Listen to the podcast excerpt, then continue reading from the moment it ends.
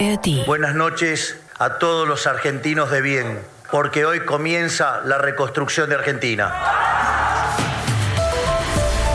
Heute beginnt der Wiederaufbau Argentiniens, sagt der künftige Präsident des südamerikanischen Landes, Javier Milei. Ein Ultraliberaler, der die Zentralbank abschaffen und den US-Dollar in Argentinien einführen will. Er selbst bezeichnet sich als Anarchokapitalist. Kann das gut gehen?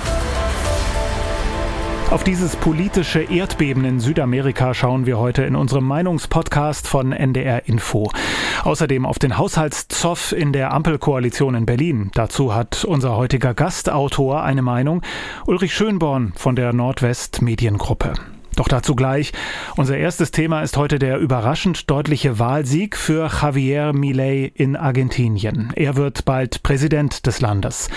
Die Welt hofft in ihrem Kommentar, dass der neue Präsident erfolgreich ist und spricht vom wohl größten Freiheitsexperiment seit Jahrzehnten. Der Erfolg von Millet besteht darin, dass er den Menschen das Gefühl gegeben hat, dass sie eine Chance verdient haben. Abseits der staatlichen Förderung, abseits der plumpen Umverteilung. Millet hält alle Menschen im kantischen Sinne für mündig, er traut ihnen Dinge zu.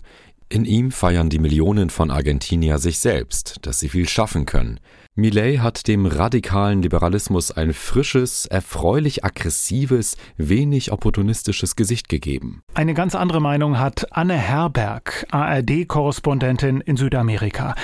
Sie sagt, Millet hat radikale, kaum umsetzbare Pläne im Programm und dazu einen massiven Sozialabbau. Der 53-Jährige gilt als emotional höchst labil. Manche halten ihn schlicht für verrückt andere zumindest für erratisch und unberechenbar. Bis zum Amtsantritt Millets sind es noch fast drei Wochen. In der instabilen Situation Argentiniens eine gefühlte Ewigkeit.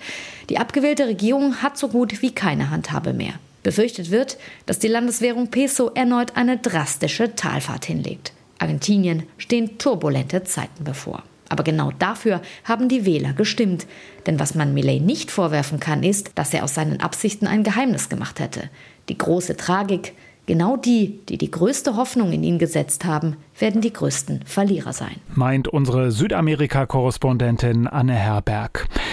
Der schleswig-holsteinische Zeitungsverlag kommentiert auf seiner Online-Seite, der Wahlsieg hat wenig mit der schillernden Persönlichkeit Javier Milei zu tun. Landesweit bekannt wurde er mit Fernsehtalkshows, in denen er über tantrischen Sex philosophierte. Er ist ledig und hat keine Kinder, lebt aber mit vier Mastiffhunden zusammen und mag nach eigener Aussage keine Menschen. Es ist wohl eher die Schwäche der linken und rechten Vorgängerregierungen, die Millet den Weg zum Erfolg geebnet haben. Der Standard aus Wien in Österreich meint, dass der Wahlsieg Millets eine Warnung sein sollte im Hinblick auf die US-Wahl in einem Jahr. Javier Millet ist der Beweis dafür, dass man für den Job eines Staatspräsidenten keine echte fachliche Qualifikation braucht.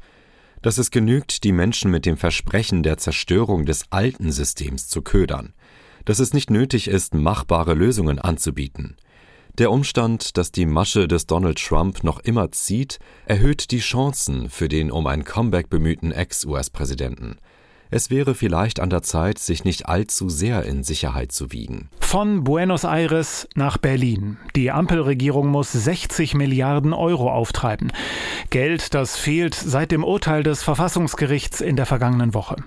Ulrich Schönborn, Chefredakteur der Nordwest Mediengruppe, ist unser Gastautor heute in den Standpunkten. Und er meint, die Ampel gibt mit ihren gegenseitigen Schuldzuweisungen kein gutes Bild ab. Auf die politische Schockstarre nach dem Urteil des Bundesverfassungsgerichts zur Haushaltspolitik der Ampelregierung folgt nun das nächste Stadium dieser Fundamentalkrise Schuldzuweisung und Schuldumkehr.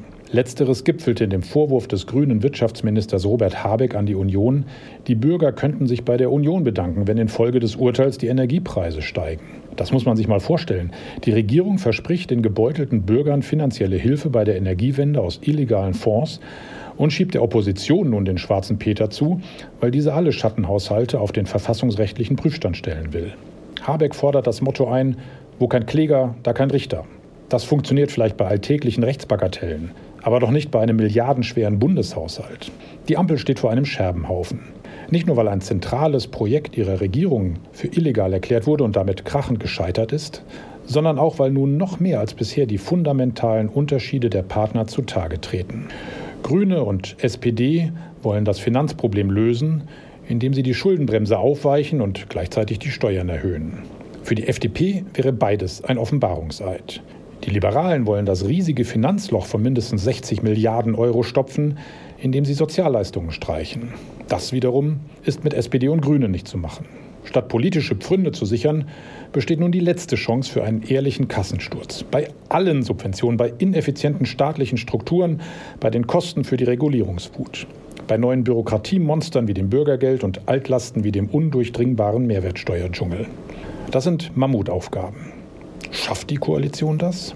Sie sollte zumindest mal anfangen mit Realpolitik, mit sichtbaren Anstrengungen, dass es ihr um mehr geht als den kurzfristigen Machterhalt durch Zugeständnisse an ihre jeweilige Klientel. Nach Schock- und Schuldfrage ist jetzt schonungslose Schadenbegrenzung gefragt. Sonst wird die schwer angeschlagene Ampelkoalition diese Staatskrise nicht überstehen und unser Land wirtschaftlich, gesellschaftlich und politisch nachhaltigen Schaden nehmen. Meint Ulrich Schönborn, Chefredakteur der Nordwest Mediengruppe.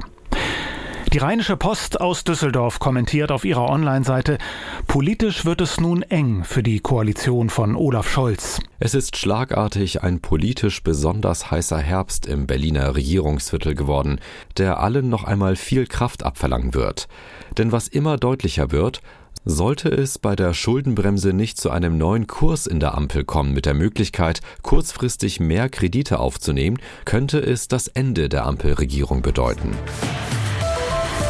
Unsere Standpunkte heute zum Haushaltsstreit in der Ampelkoalition in Berlin und zum Anarchokapitalisten in Buenos Aires, der argentinischer Präsident wird. Ich bin Jan Busche, wünsche euch einen schönen Dienstag und abonniert unseren Standpunkte-Podcast. Dann verpasst ihr uns nie, denn uns gibt es täglich. Bis morgen also. Ein Podcast von NDR Info.